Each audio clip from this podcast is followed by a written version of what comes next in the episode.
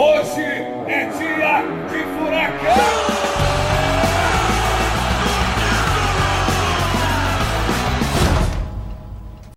Fala, torcedor atleticano! Seja bem-vindo a mais um episódio do FuraCast, o podcast oficial do Clube Atlético Paranaense. E hoje temos casa cheia, que delícia, que legal que vai ser fazer essa gravação hoje, porque temos muita, muita gente participando aqui. Se você está vendo no Furacão Play, não conta ainda para quem está ouvindo no Spotify e no Deezer, porque você já está vendo quem está aqui, vai estar tá no nome, mas não conte, porque tem mais de uma pessoa hoje aqui. Então eu vou tentar fazer as apresentações de maneira muito rápida, muito rápida, porque hoje contamos com a presença do nosso grande amigo Bruno Baggio. Tudo bem, Bruno?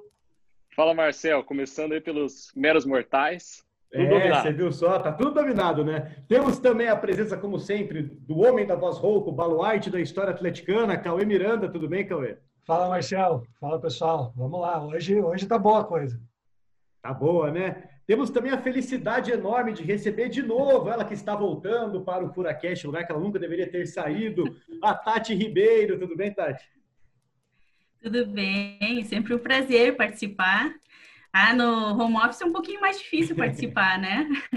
Mas hoje eu fiz questão. Ah, cara, que bom. A gente está muito feliz de ter você aqui com a gente, porque hoje está todo mundo muito feliz porque temos a presença aí de uma pessoa ilustre, de um ídolo eterno da nossa torcida e vamos poder resenhar e tirar dúvidas e conversar com o Fernandinho. Tudo bem, Fernandinho? Fala, Marcel, tudo na paz, tudo tranquilo. Prazer estar aqui com vocês, Tati, Cauê, Bruno. Muito obrigado pelo convite, pela oportunidade. Prazer é todo nosso e mais que isso de toda a torcida atleticana que vai poder conferir todo esse nosso papo aqui. Só para você saber, já estão chegando milhares de perguntas aqui que a gente pode selecionar algumas depois para fazer, mas a torcida já está toda em festa aqui que você está participando com a gente. É, Fernandinho, conta aqui para gente como, como estão as coisas aí em Manchester nesse período da pandemia. Bom, para começar, eu posso dizer que está frio, chuvoso. normal, normal. Para uma primavera de Manchester, está tudo, tudo, tudo normal.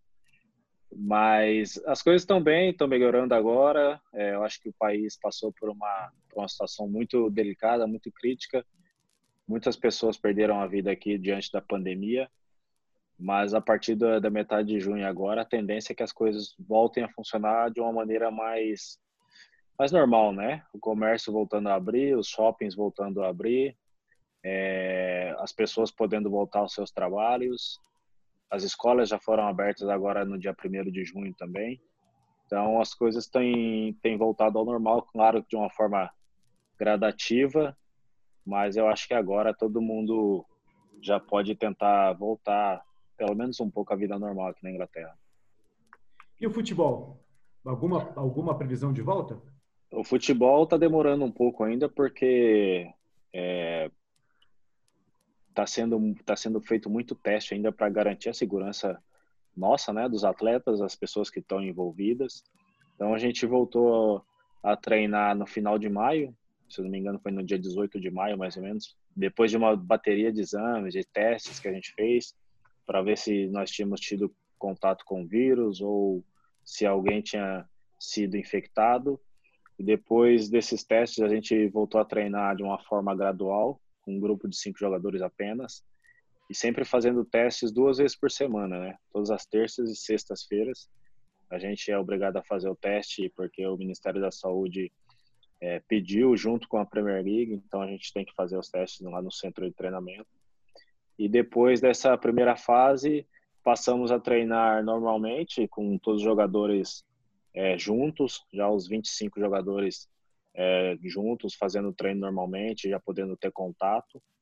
E uma coisa que eles pedem aqui para a gente é o distanciamento social, né, de no mínimo de dois metros, se você não tiver necessidade, como é o nosso caso quando a gente está trabalhando, de manter essa distância e respeitar, né, para não ter nenhum risco de infecção ou coisa assim.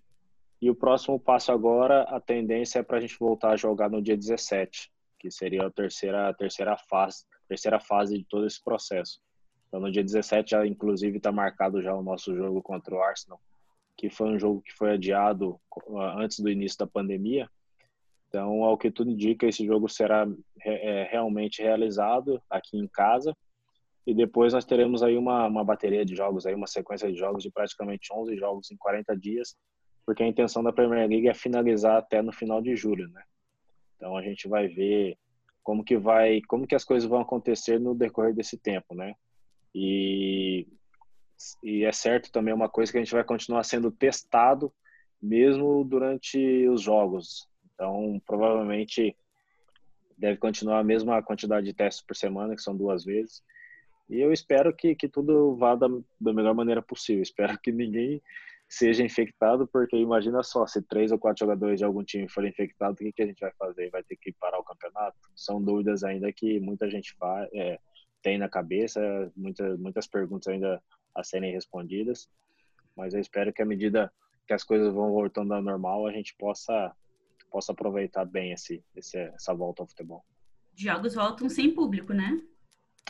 É, a princípio todos os jogos serão sem públicos e na realidade aqui na Inglaterra muito se diz que uma capacidade de pelo menos 300 pessoas, né, que são aquelas pessoas que trabalham nos jogos, como o pessoal da televisão, o pessoal de ambos os clubes, mas será uma capacidade muito reduzida e somente pessoas de trabalhos essenciais, né, digamos assim.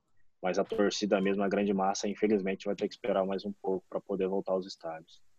É, mas esse jogo do dia 14, a volta, né, contra o Arsenal, uh, as chances de ter uma audiência global são enormes, né? É um grande jogo, acho que está todo mundo aí ansioso para assistir. É... E eu quero saber como é que tá você. Você está ansioso para jogar também? É dia 17, se não me engano, é quarta-feira, né? Cai na quarta-feira, no dia 17. Mas é. Com certeza. Acho que a Premier League é, se eu não me engano, é um dos campeonatos mais vistos, né? Campeonatos domésticos mais vistos do mundo. Então, tem muita gente ansioso para que a Premier League volte, né? E sem dúvida nenhuma vai ser bom para todo mundo. Eu confesso para você que a minha ansiedade agora ela é muito menor do que quando eu tinha 20 anos, né? Então, é, é, é, ainda, ainda é meio estranho. A rotina de treinos ainda não está como era antes, de você estar tá treinando livremente e fazer as coisas normalmente, sabe?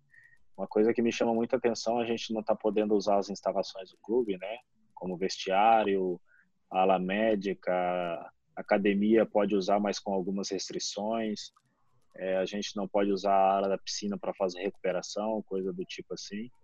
Então deixa um pouco a desejar, sabe? Tô parecendo mesmo aquele jogador que joga, que joga, trabalha a semana toda e vai final de semana jogar, vai com seu carro, joga, depois volta todo sujo para casa de novo, todo suado, tem que tomar banho em casa. Você comentou com a gente que a sua ansiedade não é a mesma porque você não tem mais 20 anos, né? Então, cara, eu vou aproveitar essa deixa e acho que eu vou puxar aí quando você tinha os seus 20 anos, né, na sua primeira passagem aí pelo Atlético Paranaense, no ano de 2001. Conta aqui um pouquinho para a gente o seu início de carreira, como foi e como foi começar aí jogando também pelo Atlético Paranaense. Ai, foi um período assim maravilhoso, digamos. Um período assim que eu aproveitei o máximo que eu pude, sabe? É uma experiência nova para mim. Um menino vindo lá do interior do Paraná, não tinha pela tinha ido pouquíssimas vezes a Curitiba assim para jogar campeonatos, alguns jogos dos campeonatos locais.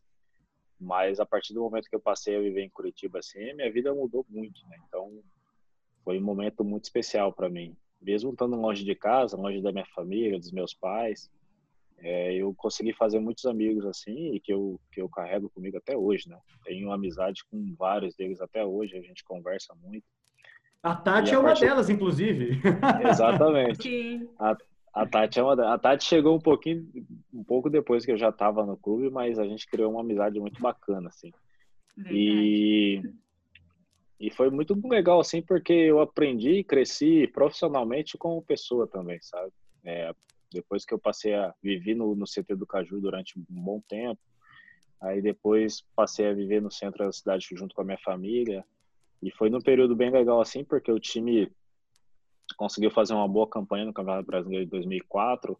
Então, é, nosso nosso futebol ficou em evidência nacional. Né? Tanto é que, consequentemente, eu acabei sendo negociado depois. Mas ainda tive o privilégio de poder jogar uma Libertadores para o Atlético e poder, e poder chegar numa final, né? Acho que para um jogador de 20 anos apenas, a gente olha para trás assim vê que na época e devido às circunstâncias foram conquistas consideráveis. Então, é, eu vejo com muito carinho todo esse período que eu passei aí, sabe? E eu vou falar para você, eu sinto, sinto, muita saudade de correr naqueles campos do CTA, porque é, era um momento assim que eu era muito sonhador, né? Então, poxa, cada, cada oportunidade que eu tinha de treinar, de poder jogar futebol, é, era uma oportunidade de mostrar o meu trabalho e, e, e sei lá, e depois na verdade, meu grande objetivo quando eu estava nas categorias de base era poder jogar na Arena da Baixada e, e sentir o calor da torcida na arquibancada. E Fernandinho, você veio ainda né, nas categorias de base, como você falou. Você tinha 16 anos quando chegou aqui, é isso? Não, eu tinha recém completado 17 já, 17. né? Tava com 17 anos, uhum. mas eu cheguei já integrando o sub-20, apesar de ter categoria, de ter idade para jogar na categoria Antigamente a gente falava juvenil e júnior, né? Hoje que mudou, tá é. muito moderno, tá, modernizou a coisa. É. Mas eu, eu tinha idade para jogar no juvenil, mas eu fui já direto pro júnior. E curioso que a minha passagem pelo júnior foi, ela foi muito rápida. Eu fiquei apenas seis meses no júnior. Então, após a Copa São Paulo, onde a gente é, foi eliminado, acho que nas quartas, oitavas de final, não lembro, para o Santos, num jogo bem difícil, bem complicado nos pênaltis.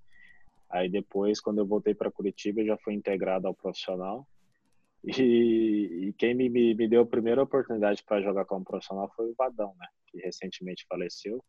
Mas ele foi o, o, treinador que me deu a primeira oportunidade de poder jogar pelo profissional do Atlético, sabe? Então foi um foi, foi, foi muito bom, muito muito legal mesmo. E você lembra que jogo da... que era? Diga lá, Marcelo, vai. Eu, eu só perguntei que jogo que era que o Vadão colocou ele como profissional pela primeira a, vez. A minha estreia como profissional eu, foi, foi numa derrota contra o Paraná Clube em 2003, né? Lá do Pinheirão, a gente perdeu 3 a 0 Aí eu entrei no segundo tempo, uh, lembro que entrou eu e o Fabinho ainda juntos, né? A gente entrou no, no finalzinho do jogo, assim. E depois, assim, no Campeonato Brasileiro, Logo na sequência teve aquele, aquele jogo contra o Criciúma em casa, que a gente ganhou de 5 a 2 e eu acabei fazendo um gol também. Golaço. E a partir dali, é, e a partir dali eu passei a ser usado assim por ele praticamente todos os jogos, né? Até a saída dele, quando chegou o Mário Sérgio. Eu joguei muitos jogos e tive, assim, atuações que, que me ajudaram bastante, porque era um pouco bem diferente do que eu sou hoje, né? Era um, um meia que, que chegava bastante na área e fazia bastante gol e dava bastante assistência também. Então eu consegui fazer gol, consegui dar assistência e ajudava bastante o, o, o Atlético naquela época, né? E você, Fernandinho, prefere jogar como você jogava aqui, de um meia mais avançado, ou, ou na posição que você joga hoje, que é mais um volante mesmo? Ah, eu acho que é Alguns é muito jogos como zagueiro também, né? É. É, hoje eu tô jogando de zagueiro, né? A gente tá com um problema sério aqui de zagueiros. Os zagueiros estão tão lesionados. Então, o Pepe tem me colocado como zagueiro já essa temporada. Mas é, é bem difícil de você comparar, assim, porque são duas situações bem diferentes. Uma que era uma época era um que são estilos estilos de jogos diferentes, né? O futebol que é jogado no Brasil é muito diferente do que é jogado aqui. E aí, o jogador Fernandinho de antes é muito diferente de agora também. Então, eu. Mas é uma coisa que eu sempre falei, eu sempre quis estar dentro de campo, independente da posição. Eu fui um felizardo porque os treinadores que eu tive nas categorias de base, eles sempre me, me ajudaram na seguinte, da seguinte maneira, né? De, de me colocarem em posições diferentes e isso daí me ajudou bastante, até hoje tem me ajudado, porque joguei no Atlético, joguei no Shakhtar, aqui no City, até mesmo na seleção brasileira, em diversas posições e, e, de uma forma legal, assim, sabe, onde eu pude ajudar o treinador e o time e os meus companheiros. Mas, obviamente, quanto mais perto do gol, melhor, né? Se eu soubesse, eu teria ficado como atacante, que talvez eu teria ganho mais dinheiro. em 2004, que, que, era clássico, né? Começava na lateral ali, é, o bicho pegava e te colocava no meio campo. Era, era clássica essa alteração, essas mudanças ali no esquema. Acho que a galera lembra muito. É, no, no, no, no time do Nevir, né? Então, no, no início do, do, campeonato, eu joguei, eu joguei vários e vários jogos como meio campo, né? Então, ele fazia um 4-4-2, ele fazia um, um gozango, um diamante ali no meio, né? Então, me colo colocava um cabeça de área, geralmente era o, o Alan Bahia ou o Bruno Lança, e colocava o William, eu e o Jadson como os outros três meias e dois atacantes na frente.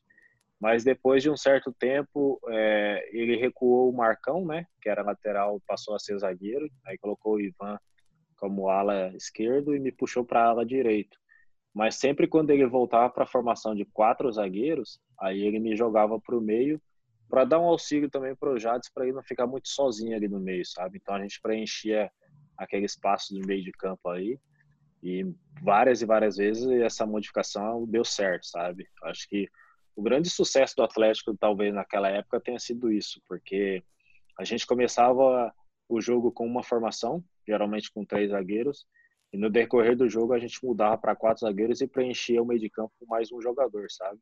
Então pegava muitas vezes os adversários desprevenidos e tal, e é onde a gente, na época o Washington, o Dagoberto antes da lesão, depois o Dennis Marks, eles estavam muito bem e à medida que a bola chegava neles, eles guardavam mesmo. Não tinha brincadeira com, na frente do gol, não.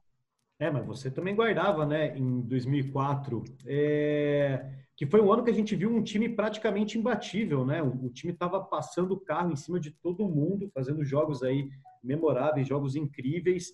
É, como foi para você essa sensação do quase, né? Porque a gente realmente ficou ali no quase de quase já ser campeão brasileiro muito rápido, você era muito novo, né? No jogo de Erechim, você fez é, dois gols daquele 3 a 3 né? E como foi para você essa sensação aí de ser muito jovem, de estar tá quase com a taça na mão e aí no final das contas faltar um pouquinho para conseguir? Essa sensação de quase assim, ela é muito triste, né? Muito chata, muito ruim, porque você, como você disse, o time era muito bom e deu demonstrações de que poderia, poderia tinha totais condições de ganhar o título, né? De, de, de, de, ser, de ser campeão de uma forma convincente. Embora o time tenha começado o campeonato com altos e baixos, a gente né, começou de uma forma assim: ganhava em casa, perdia fora, goleava em casa, era goleado fora de casa. Mas depois, na segunda metade do campeonato, o time estabilizou e, e e foi muito bem, sabe? Se eu não me engano, o recorde de vitórias consecutivas de jogos é, sem derrotas era o nosso, de 18 jogos, que no Campeonato Brasileiro é muito difícil. Mas uma das coisas que eu sempre digo assim, eu acho que como eu era muito novo ainda, não tinha a experiência que eu tenho hoje, né? Eu acho que se fosse hoje, é, eu tenho certeza que a gente teria sido campeão, porque as, as atitudes que a gente tomou principalmente nesses jogos, nesse jogo que você citou, que foi contra o Grêmio lá em Erechim, a gente teria ganhar, teria ganho esse campeonato sem dúvida nenhuma, sabe? Mas, como eu disse, o, senti o sentimento de, de ter sido quase campeão é bem ruim, bem chato mesmo. Eu espero nunca mais passar por isso. Mas é um amadurecimento. Diga aí, Cauê. E, Fernandinho, nesse, nessa campanha aí teve vários jogos né, que são inesquecíveis aí, que a gente sempre recorda, goleadas incríveis sobre o Corinthians, sobre o Atlético Mineiro, aquele 6 a 0 sobre o Goiás. Tem algum jogo que você se lembre assim que você considere a tua melhor ou uma das tuas melhores atuações dessa campanha? Rapaz, acho que vários jogos assim, eu tenho, inclusive eu tenho alguns jogos gravados ainda em DVD aqui, eu assisto de vez em quando aqui em casa. Opa! É, tenho. E, cara, a gente pode citar vários jogos assim, como eu disse, né? O time começou meio entre altos e baixos, assim, mas teve um jogo assim que eu lembro que foi contra o Paysandu lá em Belém, que foi logo na chegada do, do Levir, sabe? A gente, a gente ganhou, se não me engano, foi 2 ou 3 a 1 lá. E foi um jogo muito difícil. O Diego ainda salvou um pênalti. E a gente ganhou assim uma situação extremamente complicada para nós, sabe? Troca de comando, é, aquela desconfiança em cima dos jogadores, é, jogadores sem aquela sem a confiança, né, de poder jogar bem e, e errar sem e tentar a jogada sem medo de errar. Então, a partir daquele momento ali, as coisas foram se ajeitando e depois diversos jogos, né? Corinthians lá em São Paulo, Corinthians em casa, é, depois contra é, Atlético Mineiro fora em casa também, o Cruzeiro fora de casa, onde a gente ganhou de 4 a 2 é, Criciúma, onde a gente ganhou também de, uma, de um placar expressivo, é, São Caetano também em casa, onde a gente fez um jogo muito bom, que era um time muito bom na época. É, quem mais? Santos em casa, onde a gente ganhou de 1 a 0 também, que foi um jogo decisivo. Então, vários e vários jogos assim que, que ficam gravados na memória, né? Então, se fica gravado na minha memória, eu acredito que na, na memória do torcedor atleticano fica, fica bem claro também, bem evidente. Era um time que tinha uma sintonia dentro e fora de campo, né, Fernandinho? Porque você, por exemplo, Sim. é um exemplo, é um exemplo de, de, de, jogador que tinha muitos amigos ali, né? E, são, e alguns amigos são amigos até hoje, né? Que é amizades de, que viraram para a vida inteira, né? Sim, isso é verdade. Bem, bem lembrado, Tati, porque lembro que a gente, a gente, gost, a gente gostava de estar de, de tá junto, né? Então não era só aquela coisa de estar tá dentro de campo dos treinamentos, assim, mesmo fora de fora de campo, assim, a gente a gente se encontrava e saía para jantar, saía para tomar uma cerveja, fazer alguma coisa do tipo assim. Tem, tem até uma história bacana assim, porque eu lembro uma vez que a gente não teve jogo final de semana, não lembro por qual motivo. E a gente tinha que treinar. E a gente tinha o nosso grupinho lá, né? Que era eu, o Jadson, Alain Bahia, o Howlin, Denis, Ivan, Davi, da galera que foi criada do CT aí. Então a gente meio que se reunia assim e fazia as nossas bagunças, né? Aí a gente teve um treino no final de semana, foi no sábado, no domingo, não sei, e fez um calor muito grande aí em Curitiba. E eu lembro que naquele dia o Gavir, ele falou assim, ó, oh, é, a gente vai estar tá liberado para ir almoçar lá no meu restaurante tal, não sei o que. O pessoal deu uma cobrada nele e falou assim, pô, como que você tem um restaurante aí e não leva ninguém para comer lá e tal, não sei o. Eu falei assim, então beleza, então, vou levar vocês lá. Aí levou, aí falou assim, então tá, depois do treino vai todo mundo para lá, mas tem o seguinte, só vai poder tomar uma cerveja cada um. Eu falei, ah, aí complicou o negócio. aí acabou o treino, tava um sol muito forte assim, daí, pô, eu olhei pra cara, pra cara do Jadson, o Jadson olhou pro Alan, o Alan olhou pro Van, e daí, parece que a gente entendeu a mensagem de cada um só no olhar, sabe?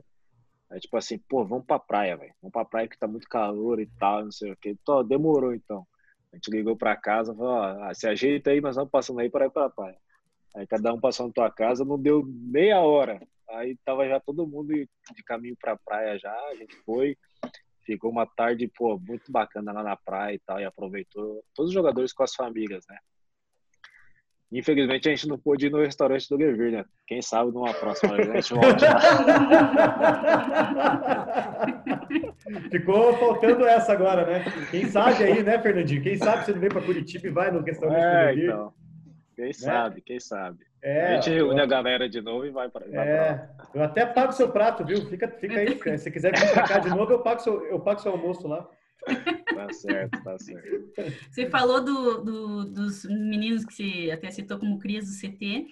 Vocês, alguns desses vieram do PSTC, né? E que, foi o Ticão que trouxe vocês, né? Queria que você falasse um pouco também da importância que teve o Ticão na, na vida de vocês.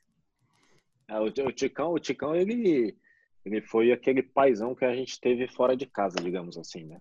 Porque, como eu disse no começo, assim, a gente sai de casa e deixa a família para trás e tal. E, de repente, você não tem algumas pessoas para te dar conselho, para te orientar ou para te ajudar emocionalmente mesmo naquele momento que você mais precisa. Né?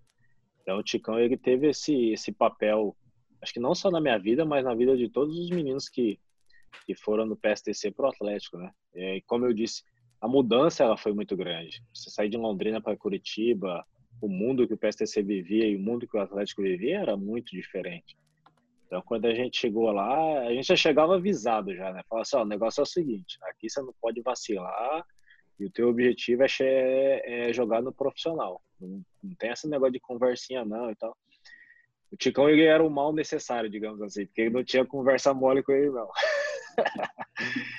não, mas é... Ele conversava seriamente com a gente, sabe? Falava assim, ó, se você quiser ser jogador de futebol de verdade mesmo, você tem que respeitar as, as coisas, tem que fazer e tal, porque ninguém vai, ninguém, as coisas não vão cair do céu para você. As, você tem que correr atrás e fazer por merecer. E a relação que eu tive com o Ticão, assim, ela foi muito próxima, sabe? Até mesmo o momento é, quando ele estava perto dele falecer, assim, todas as vezes que eu ia para Londrina, eu visitava ele na casa dele, sentava junto com ele lá, a gente ficava tomando café e conversando assim, e relembrando algumas histórias que a gente viveu tanto no, PS, no PSTC quanto no Atlético, né? E quem me dera se a gente tivesse mais chicãos hoje dentro do futebol, sabe? Porque sem dúvida nenhuma os jogadores teriam um, um conceito melhor do que é o futebol e do que é a vida também.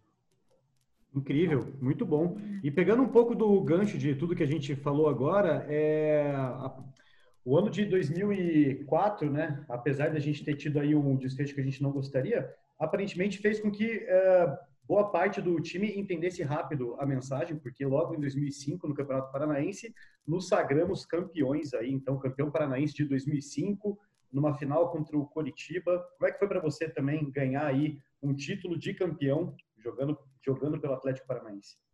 Foi especial, muito especial, justamente por conta disso, né? De 2004 ter batido na trave duas vezes, né? A gente perdeu o Paranaense e o Brasileiro.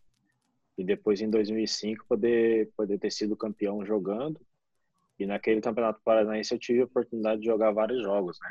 Jogando numa posição nova e tudo, mas pude jogar jogo da semifinal em Londrina, consegui fazer dois gols também, foi um jogo especial para mim, tá jogando em casa perto da família e tal. Tanto é teve até um treinador que brincou comigo. Pô, da próxima vez eu vou pedir pro Atlético mandar todos os jogos na Londrina lá, que assim você joga bem todo jogo. tinha faixa, né? Quando você ia jogar lá, família tinha, inteira. Tinha. É porque é, as pessoas, elas, elas sempre, minha família, ela sempre me acompanhou, né? Sempre me apoiou, assim. Então, é, foi uma realização para todo mundo, né? Não só minha, mas uma realização de todo mundo. Meu pai sempre foi muito fã de futebol, mas não teve a oportunidade de, de jogar profissionalmente. E minhas tias, meus primos, meus tios, todos eles eram muito, muito fãs mesmo, né? Então, era uma festa só quando a gente ia até Londrina. E aquele campeonato do Paranaense de 2005 ele foi especial justamente por conta disso, sabe? Porque eu lembro que na final também minha família veio toda de, de Londrina para poder assistir o jogo e a gente acabou sendo campeão em cima do Curitiba nas penalidades, mas acho que devido à campanha que a gente fez, o nosso time foi muito melhor durante todo o campeonato e sem dúvida nenhuma merecia esse título, sabe?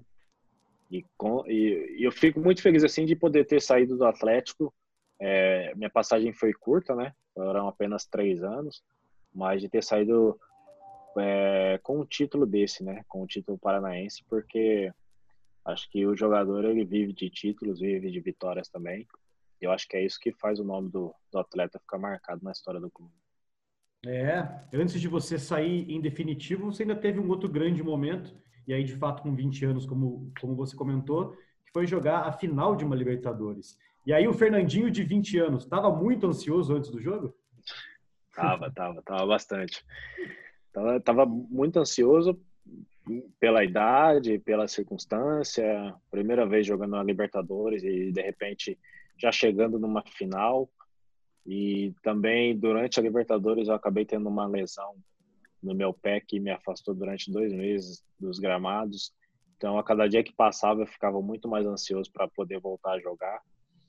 E onde eu voltei a ter condições meus reais de jogo já foi perto das quartas de finais, né? Então, foi no segundo jogo contra o Santos, quando a Vila Belmiro, onde eu entrei um pouquinho e joguei talvez 15 minutos nos finais. E depois na semifinal contra o Chivas joguei os dois jogos e a final joguei o, jogo de primeiro jogo, né, o jogo de ida e depois no segundo jogo fiquei no banco. Mas sem dúvida nenhuma estava muito ansioso porque uma final de Libertadores, quando a gente era criança, né, que acompanhava pela televisão e via toda aquela expectativa da torcida e tal e dos jogadores, e você tá podendo viver isso na pele e uma idade de 20 anos, é algo muito especial, sem dúvida nenhuma. Fernandinho, o...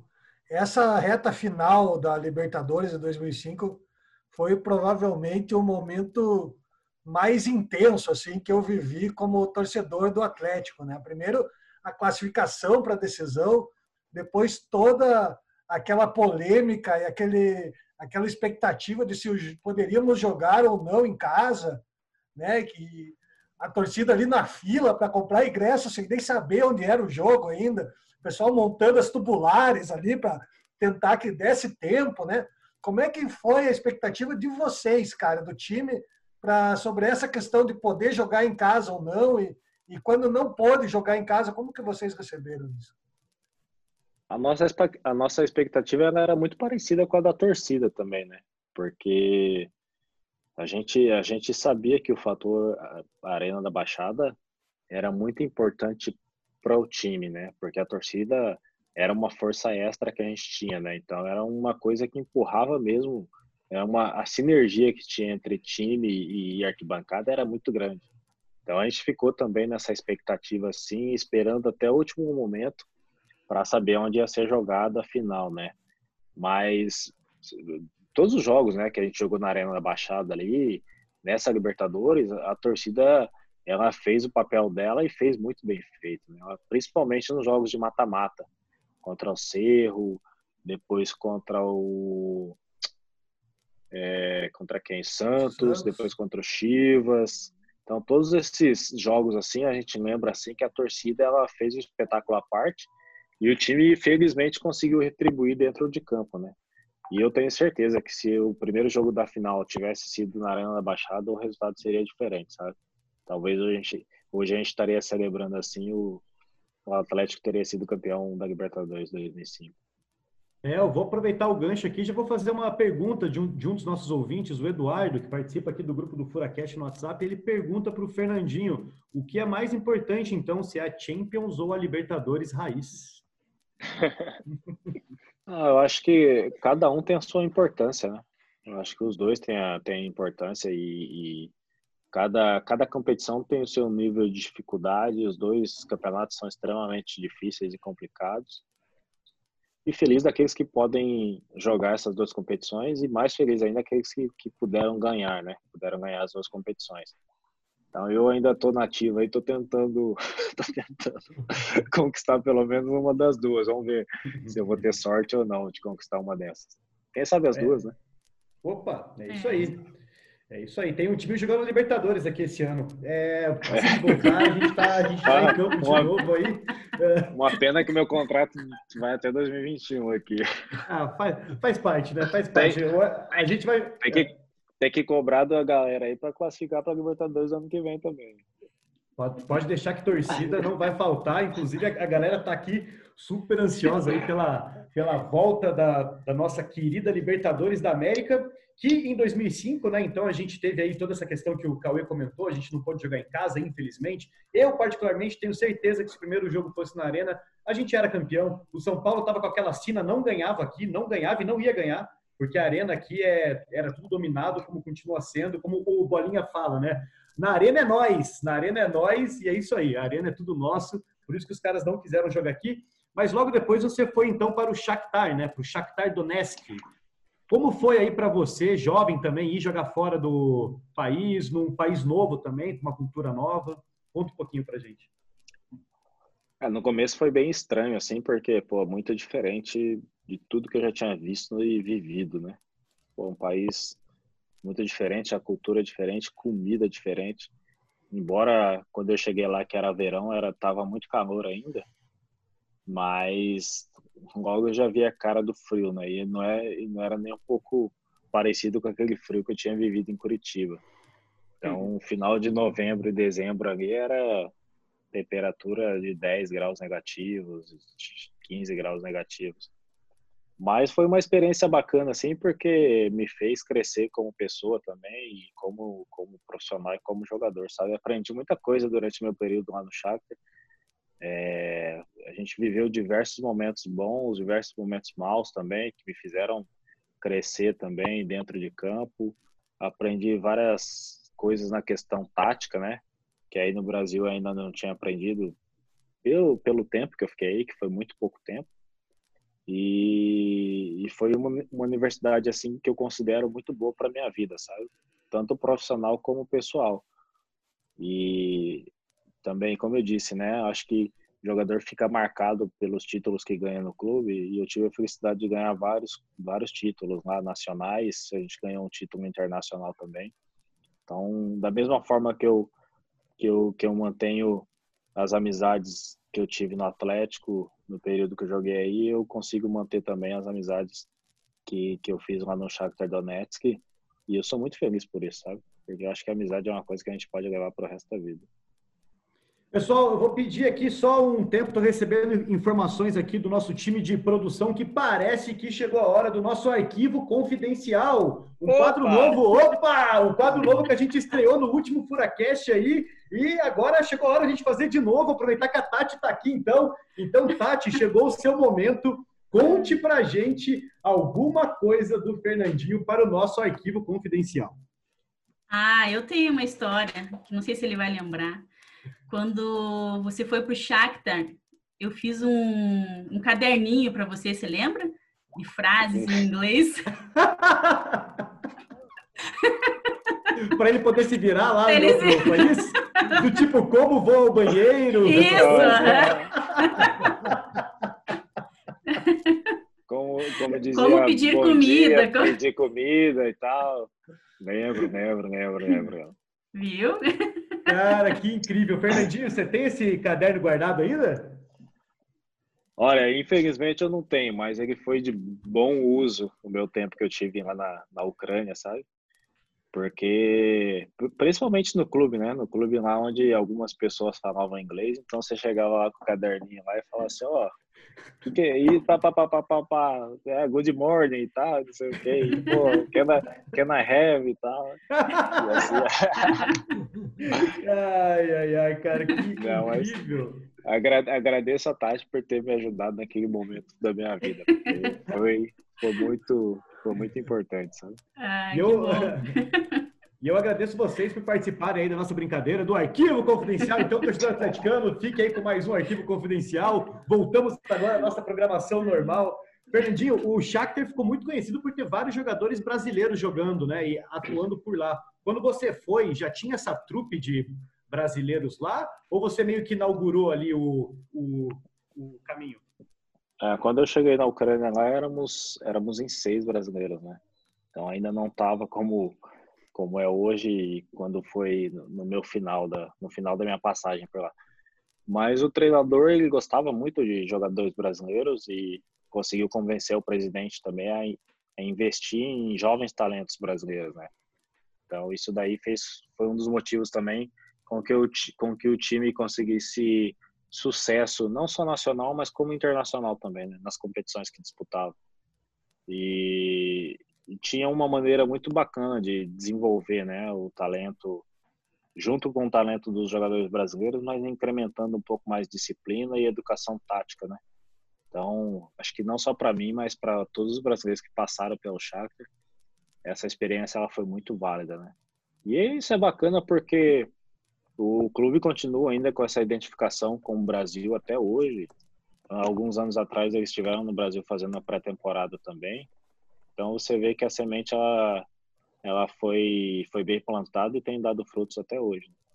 Um pouquinho antes de você foi o Jadson para lá, né, Fernandinho? O Jadson foi logo depois do, do Brasileiro de 2004. Você ainda ficou aqui até o final da Libertadores. Como é que foi essa negociação para você ter ficado mais um pouco, o Jadson ter ido logo antes? Como é que foi? Na realidade, a gente foi vendido juntos, né? Mas é, a gente foi vendido no final do brasileiro. Só que como eu tinha como eu tinha ido jogar o Sul-Americano Sub-20 na Colômbia, então quando ele foi viajar para lá eu não estava no Brasil. Então ele foi, já assinou e já ficou por lá. Aí a minha assinatura ela foi depois devido à minha ausência na que eu não estava no Brasil. Mas é, o Jadson foi, eu fiquei emprestado durante mais seis meses ali. Só que a gente se falava todos os dias praticamente, né? É, foi o Jadson e o Ivan ainda. O Ivan também teve uma passagem pelo Chaco. Então eu falava com eles todos os dias. Eles me ajudaram muito quando eu cheguei lá e, tipo, me passaram todos os, os caminhos, assim, digamos, sabe? Me deram todo o apoio necessário é, para que eu pudesse me adaptar o mais rápido possível, né? Fernandinho, eu, eu, vou ter que acelerar um pouco aqui, senão não vai dar tempo da gente falar tudo que a gente precisa, porque a gente já está aqui quase na, quase na finaleira do nosso horário. Conta rapidamente como é que foi sair do Shakhtar e então jogar no Manchester, Manchester City. Ah, foi um salto na carreira, né? Acho que um salto, um salto de, de, de muita qualidade. O City, nesse momento, é, pelo investimento que foi feito, tinha se tornado assim um dos principais times da Europa, né? Pela pela qualidade dos jogadores que tinha, os treinadores que passaram aqui também. Então, quando eu tive a oportunidade de, de me transferir do Shakhtar para cá, eu vi essa oportunidade, eu vi como uma oportunidade única, né, na minha carreira. Então, eu não medi esforço assim para que eu pudesse ser transferido para cá e graças a Deus as coisas deram muito certo na minha vida profissional e pessoal também.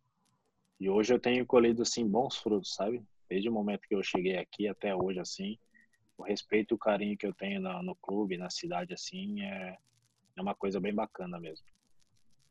Como é trabalhar com o Guardiola, Fernandinho? Estressante. Não, é, ele é muito intenso, sabe? Então você tem que estar atento a todos os momentos. É, é a, a, quantidade de informações que ele passa para nós jogadores assim é uma coisa absurda. Nunca tinha visto nada parecido dentro do futebol. E eu tenho tentado aproveitar o máximo possível assim, tenho tentado filtrar o máximo de informações que eu posso, sabe? Para que eu possa usar agora no presente também e sem dúvida nenhuma no meu futuro, né? Eu vou só aproveitar aqui para registrar que essa também era a pergunta do Danilo e da Andrea Broto, que participam do nosso grupo aqui do Furacast, então tinham mandado perguntas similares. Tá aí, então, a resposta, pessoal. E o Aranda Lazoni pergunta se você, Fernandinho, assistiu os jogos de título da Copa do Brasil e da Sul-Americana. E se você já chegou a assistir algum jogo do Atlético ao lado do Guardiola.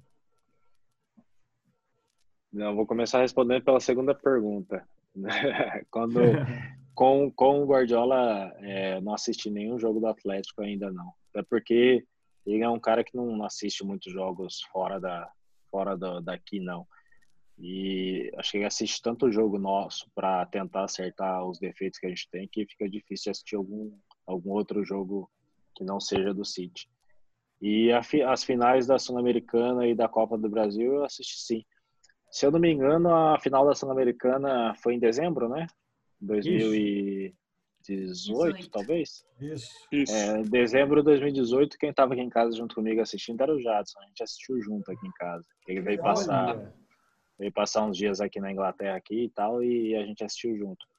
E depois a final da Copa do Brasil, é, eu estava viajando, tava, acho que eu fui jogar na Ucrânia, se eu não me engano, curiosamente contra o Shakhtar Donetsk e acabei assistindo lá, porque com o fuso horário e tal, não sei o que, acho que era umas seis da manhã, sete da manhã, eu tava ligado assistindo ainda. E, pelo menos eu consegui dormir, consegui dormir pouco, mas dormi feliz com a vitória do Atlético. Como o Fernandinho sempre... e Jadson assistiram aquele pênalti da prorrogação para o Júnior Barranquilla, Fernandinho? É, ótima pergunta. É, gente, a gente estava aqui em casa aqui tenso, né? E tinha mais um amigo nosso ainda, que era o Ari, que é atleticano doente, né? Ele até, ele até falou para mim na época, ó, oh, eu vim lá de Curitiba, mando do Petraga para tentar convencer você para voltar pro Atlético. aí, então, aí, aí, nós três ficamos assistindo aqui na sala aqui, e aquela tensão danada, né? E Pô, pênalti é uma coisa que eu acho que devia ser instinto do futebol, porque, pô, acho que a quantidade de pessoas que tem ataque cardíaco não está escrito no papel. É, cara, esse pênalti aí, esse pênalti aí, olha, ele foi um literalmente o, acho que o maior teste para cardíaco recente que a torcida atleticana passou.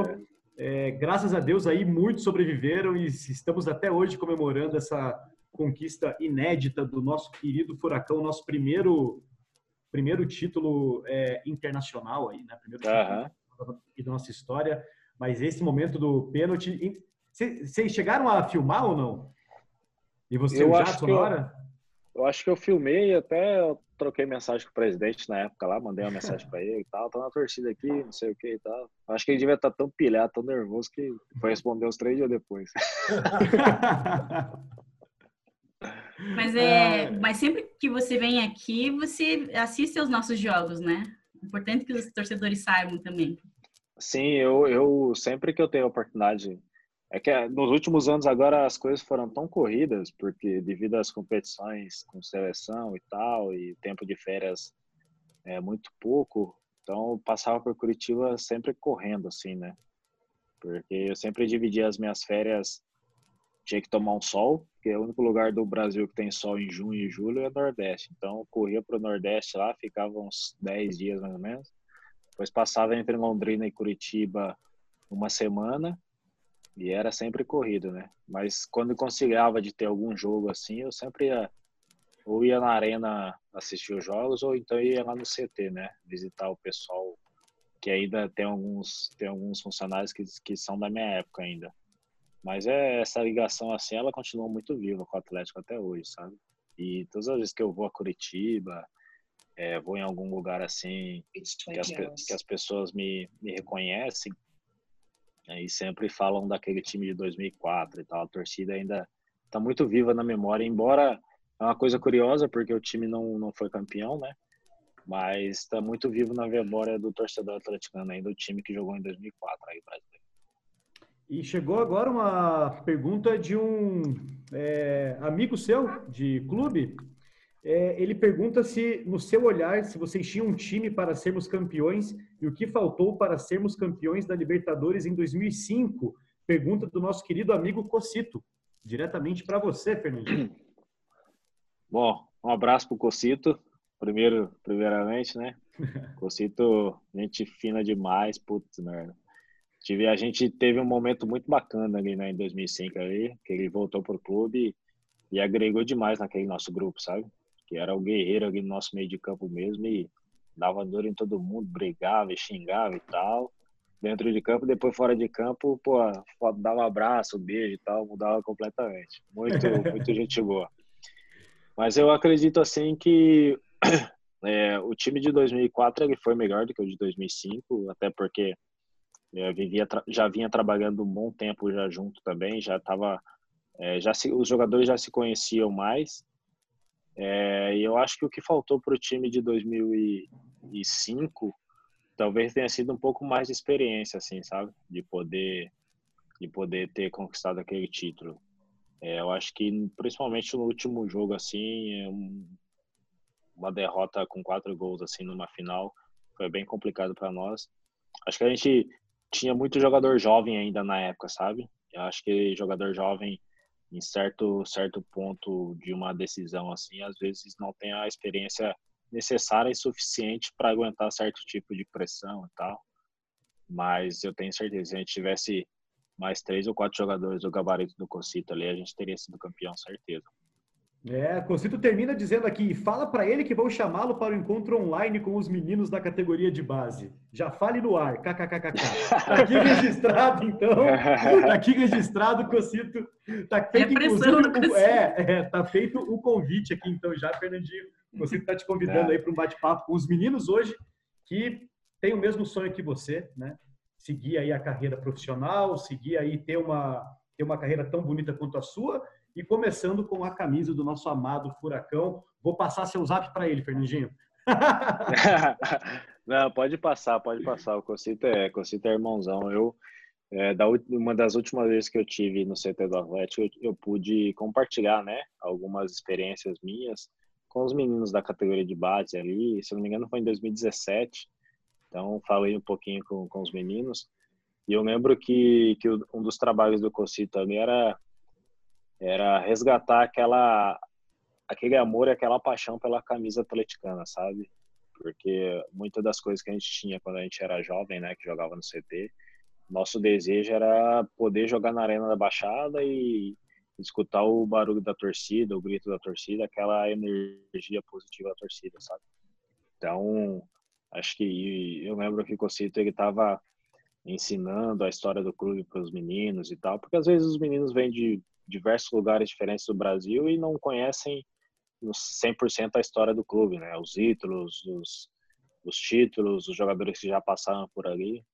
Então foi bem bacana mesmo. A gente teve uma conversa muito positiva com os meninos na época lá. E sem dúvida nenhuma eu sempre estou à disposição aí do, do Cocito ou do pessoal do Atlético sempre que eu puder. Muito bom. É, a gente vai finalizar. Eu, tenho, eu selecionei mais duas perguntas aqui dos nossos ouvintes, né, para a gente não extrapolar muito o tempo. O Aran pergunta também uh, para você comparar, você que viveu bastante no nosso é, CT, né, comparar a estrutura do CT que o Atlético tem com a estrutura que você convive hoje no, no Manchester. Se elas são muito distintas e se o Atlético de fato tem é, esse centro de excelência que a gente vê aqui, mas pela visão de um jogador que hoje joga na Europa. Olha, né, quando eu quando eu quando eu estava em 2004, o CT já era bom, já era excelente, sabe? Acho que era era um dos melhores do do país. Naquela época eu não tinha conhecimento nenhum ainda sobre os centros de treinamentos aqui da Europa.